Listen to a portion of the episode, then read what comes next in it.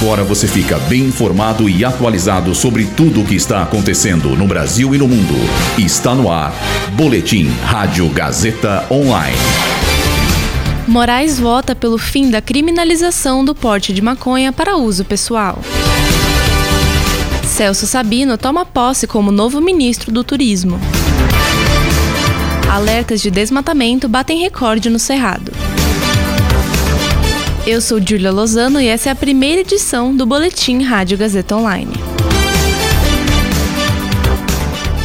O ministro do STF, Alexandre de Moraes, votou pela descriminalização do porte de maconha para o consumo pessoal. O julgamento analisa o porte de drogas no Brasil. A discussão do tema estava paralisada desde 2015 e foi retomada ontem com o voto de Moraes. Além dele, há outros dois votos a favor da liberação do porte de maconha para uso pessoal e outro voto pela descriminalização do porte pessoal de forma ampla, sem especificar drogas. Durante o parecer, Moraes sugeriu a limitação de 25 a 60 gramas para qualificar o consumo próprio. Acima desse valor será considerado tráfico.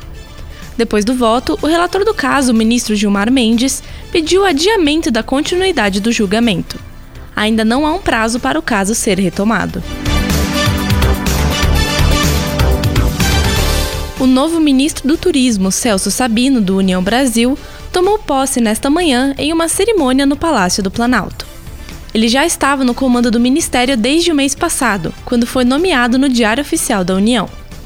No discurso de posse, o ministro disse que pretende ampliar a participação do turismo no PIB, além de aumentar o número anual de visitantes estrangeiros.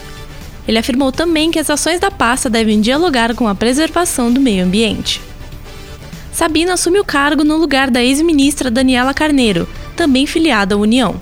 Contudo, em abril ela solicitou a desfiliação da sigla e, por conta do pedido, perdeu o apoio do partido, que indicou o nome do novo ministro ao presidente Lula. Novos dados do INPE mostraram um aumento nos alertas de desmatamento no Cerrado. Desde agosto do ano passado, o bioma registrou mais de 6 mil quilômetros de área desmatada. Esse foi o pior resultado do Cerrado desde 2017. Para a gerente de ciências do WWF Brasil, Mariana Napolitano, os números são preocupantes, pois revelam valores que têm persistido com níveis semelhantes ou até mesmo maiores do que aqueles observados em 2022.